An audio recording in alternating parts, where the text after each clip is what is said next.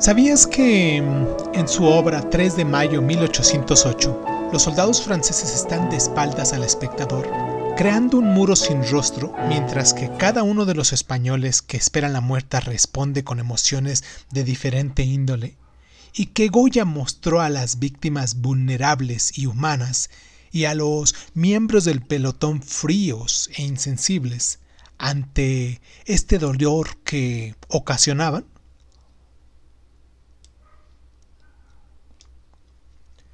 Francisco de Goya y Lucientes nació en la localidad zaragozana de Fuente Todos, hijo de un ofebre, mm, convertido en el pintor oficial de la corte de Carlos IV, em, donde Goya se transformaría no solo en el principal artista español del romanticismo, sino también en el buque insignia del expresionismo moderno. Como bien sabemos, son numerosas las leyendas sobre los inicios de Goya como torero, como guitarrista o simplemente como Don Juan.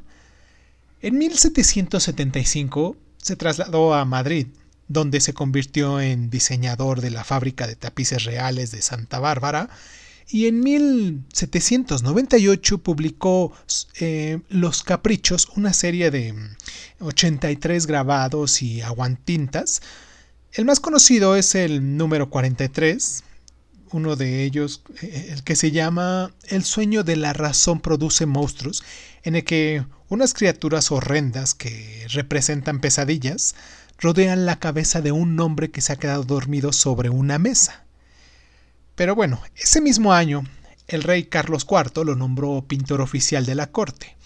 Ya en el año de 1799 finalizó la obra la familia de Carlos IV, un retrato grupal que algunos críticos piensan que hizo burlándose de la familia real, ya que la familia aparece en cierta de cierta forma grotesca y vulgar, a pesar de lo elegante de sus vestimentas.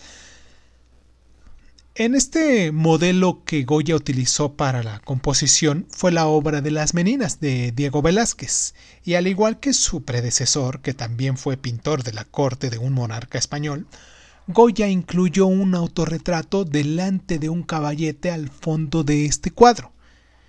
Ya en 1800 y 1808 pintó dos de sus obras más famosas, La maja desnuda y La maja vestida, que retrataban a la misma maja o cortesana sin ropa y con ella. Entre mm, las dos obras más conocidas del pintor son 2 de mayo 1808 y 3 de mayo 1808, basadas en la invasión napoleónica de España. El día 2 de mayo, después de que el emperador proclamara rey a su hermano, una muchedumbre intentó luchar contra los soldados franceses y he aquí que se encuentra esta obra. Y al día siguiente de esta situación, un pelotón de fusilamiento ejecutó a 30 civiles españoles como una medida de represalia. Seis años después, llevó las dos obras ante Fernando VII y una vez que la corona española hubo recuperado el trono, claro, y mientras que mm, la obra 2 de mayo de 1808 se muestra la escaramuza entre los españoles y las, tropas galas, en 3 de mayo 1808 retrata al pelotón de fusilamiento a punto de ejecutar a un grupo de hombres desafiantes y asustados que aguardaban la muerte con los brazos abiertos.